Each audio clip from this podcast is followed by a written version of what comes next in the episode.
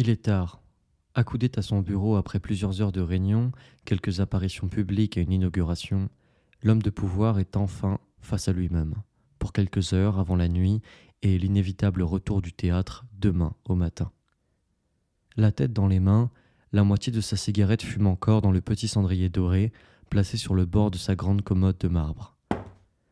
Il se lève et, voulant attraper sa mallette sur le bord de la cheminée, tombe par inadvertance sur sa figure fatiguée, ses traits tirés, son image crue reflétée dans le grand miroir ovale art déco qu'il a fait poser à son arrivée. Ce n'est pas son allure qui l'alarme, non, c'est sa condition. Pris de vertige, l'homme se rappelle soudainement qu'il est homme.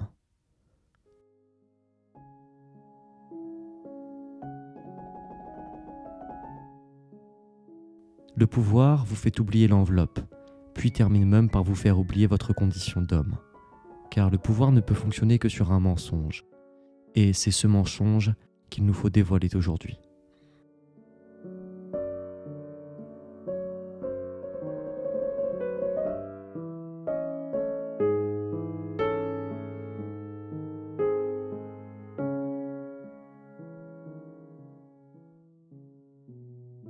Le soir, face à lui-même, dans l'audacieuse hypothèse où l'homme de pouvoir ose dans la glace d'une salle de bain ou dans celle d'un bureau se rappeler qu'il est un homme, c'est l'ange noir qui apparaît. La transcendance, la seule transcendance accessible à l'homme de pouvoir, est dans le vertige de l'imposture qu'il représente. Cette imposture dont il prend soudainement conscience. L'ange de l'imposture produit chez lui un vertige, un doute, une décharge dont il ne peut s'abstraire l'homme de pouvoir ne peut s'empêcher de se regarder de haut, de relativiser sa position de supériorité, de dirigeant, de donneur d'ordre, le temps d'un doute. Et s'il n'était pas si compétent? Et si quelqu'un d'autre pouvait faire ce qu'il fait mieux que lui? Qu'est-ce qui lui permet au fond d'être aussi certain de son efficacité, du bien fondé de son action, de sa légitimité à diriger?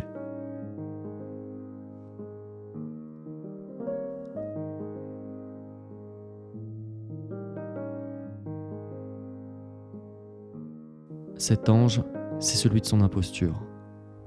L'homme de pouvoir est tenté par l'ange du seuil de son incompétence. C'est à partir de ce tiraillement, de ce doute insondable et insistant, qui toujours lacère l'âme de l'homme en responsabilité, qu'il nous faut aujourd'hui questionner l'action de l'élite politique. Cette vision, celle d'un homme sujet au doute, victime de sa propre position de pouvoir, nous permet de sortir de l'écueil de l'idéalisation, de la cristallisation autour de la figure de l'élite. De fait, trop souvent, l'on pense l'homme de pouvoir comme une figure monolithique, froide, animée par une rationalité comportementale qui nous ferait à nous pauvres mortels cruellement défaut. En réalité, il n'en est rien. L'homme doute, toujours, qu'il soit dominant ou dominé, pauvre ou riche. Mais l'homme de pouvoir ne doit pas douter, car sa stature est aussi celle de l'ensemble de l'ordre social. S'il tremble, c'est la société qui tremble, mais aussi et surtout ses confrères et ses alliés. Le doute est d'autant plus dangereux qu'il est profondément refoulé, derrière le costume où il pourrit, devient honteux et mesquin. C'est de ce doute réprimé qui tout à coup refait surface et se dissipe presque aussitôt dans un haussement d'épaule nonchalant que je voudrais parler.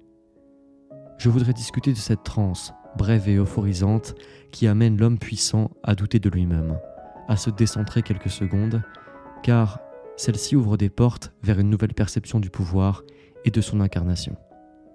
Tout ceci constitue une hypothèse que je voudrais vous soumettre et que j'ai nommée l'ange noir de l'élite, dont l'idée m'a été inspirée suite à la lecture de Peter Sloterdijk. Alors, allons-y.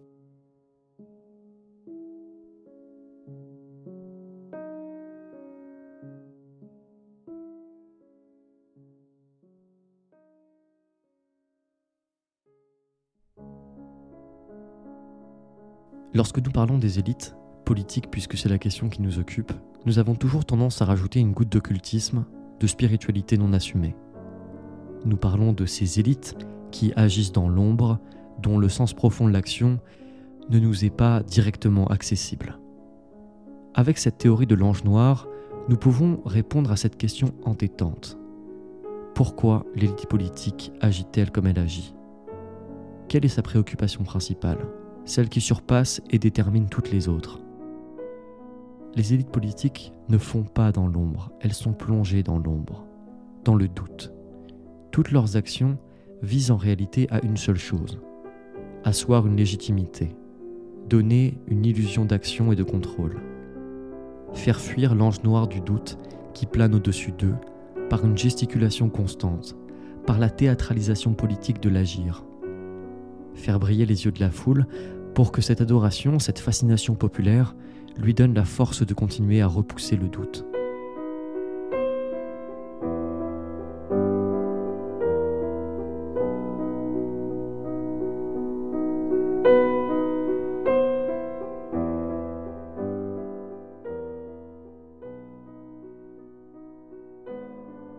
La scène politique, des élections aux communications gouvernementales en passant par les matinales d'information où s'enchaînent les personnalités publiques, n'ont en réalité qu'une seule fonction conforter la légitimité de l'homme de pouvoir. Car c'est à travers l'audience, à travers la foule, que l'homme de pouvoir trouve la consolidation de son mensonge, celui de sa compétence et de sa légitimité. La peur la plus primitive et pourtant la plus insistante encore aujourd'hui de l'élite est dans l'écroulement de son ego, dans le danger que représente la remise en question de sa légitimité à gouverner. Aussi, la politique devient avant tout un moyen de se mettre en scène, un outil de confirmation de l'ego du puissant par le monde. Par le passé, la légitimité royale donnée par Dieu limitait grandement ce questionnement incessant. L'homme de pouvoir était légitime par la puissance divine. Point. Puis, au XVIII, XIX et XXe siècle, ce sont les événements industriels, économiques et enfin militaires qui justifiaient la légitimité de l'homme aux commandes.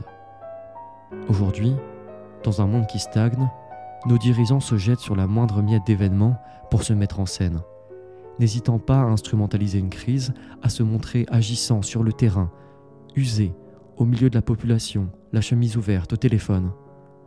Paraître compétent toujours et encore, paraître affairé toujours et encore, mais paraître, seulement paraître, dans l'unique but que l'on ne se pose jamais cette unique question. Savent-ils vraiment ce qu'ils font? Sont-ils réellement compétents? Car au bout de cette question, c'est notre ange noir qui revient toquer à la porte. Le pouvoir, la politique, est une prison pour ces hommes. Ils ne le gardent pas par plaisir, par jouissance ou par goût du commandement, mais bien car il n'y a que dans l'exercice perpétuel du pouvoir, dans son rythme effréné, qu'ils trouvent les ressources nécessaires pour surmonter la tentation obsédante de la phase finale du pouvoir le doute, le décentrement, la folie et finalement le suicide. Je terminerai cette réflexion en revenant sur le philosophe qui m'a inspiré cette idée, Peter Sloterdijk, qui, dans Essai d'intoxication volontaire, discute justement de cette phase finale du pouvoir, le suicide. Sa position, volontairement provocatrice, peut au fond se résumer ainsi. Pourquoi n'assiste-t-on pas à davantage de suicides dans la classe politique dirigeante?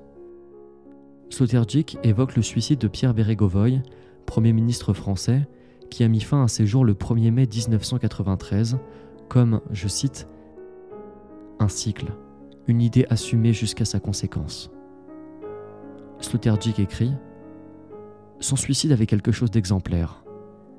C'était une sorte de commentaire sur la situation de la classe politique il a inquiété ses collègues français une minute durant, parce qu'il a révélé le caractère auto-hypnotique de l'optimisme politique actuel. Fin de citation.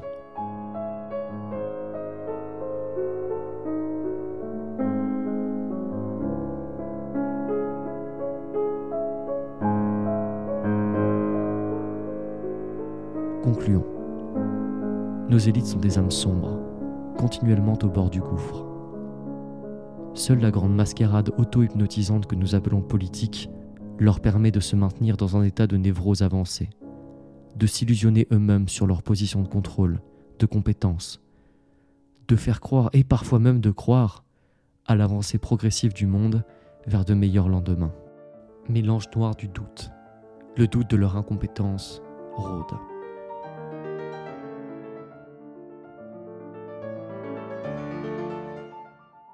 Si nous n'assistons pas à davantage de suicides au sein de l'élite, c'est précisément car toute notre vie politique est construite de façon à renforcer leur illusion de compétence, de manière à nous illusionner sur leur caractère nécessaire, pour que nous leur renvoyions une image, fût-elle parsemée de rage, toujours une image de soumission, de contemplation ou même plus simplement d'écoute. Mais rassurez-vous, il y a des brèches dans cette carapace auto-hypnotisante, et c'est à nous de les trouver.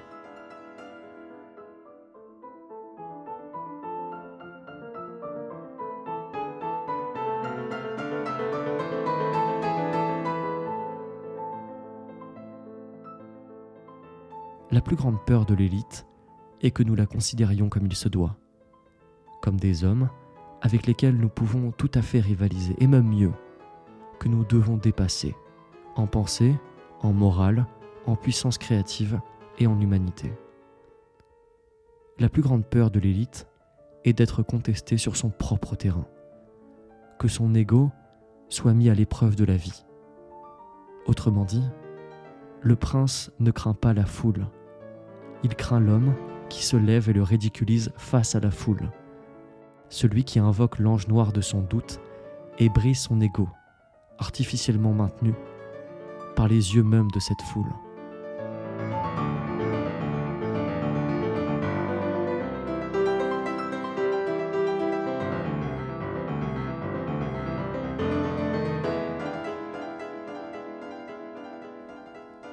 Le prince ne peut se sentir prince que loin du monde.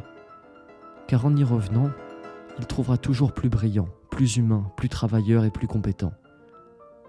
L'ange noir de l'incompétence, c'est le spectre qui le ramène au monde, qui lui murmure à l'oreille le mensonge, l'illusion sur lequel il vit. Considérer l'homme de pouvoir comme une entité intouchable agissant selon des motifs à la rationalité toute mathématique, l'extraire du règne humain donc, le sortir du doute, des passions, des erreurs, des approximations, ou même de la rage, de l'envie ou de la peur, c'est faire précisément ce qu'il attend de nous. Il n'y a qu'en le ramenant dans le règne humain, dans le règne du misérable et du mensonge, que nous pourrons sortir de l'hypnose généralisée qui est la nôtre et que nous appelons politique.